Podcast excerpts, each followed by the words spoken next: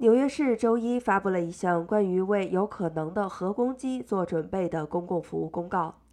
核准备工作概述了三个重要的步骤：首先，进入建筑物内，远离窗户；其次，待在里面，关上所有的门窗；如果有，去地下室；如果没有，就尽可能的进入建筑物的中间。此外，作为第二步的一部分是立即清洁，脱下衣服并装袋。并洗澡，以保持放射性灰尘和灰烬远离身体。第三，继续关注关注媒体，以获取更多的信息。注册通知纽约市，以获取官方警报和更新，并留在里面直到官员说安全为止。纽约应急部门在一份声明中提到，虽然纽约市内发生核武器事件的可能性非常低，但重要的是纽约人知道保持安全的步骤。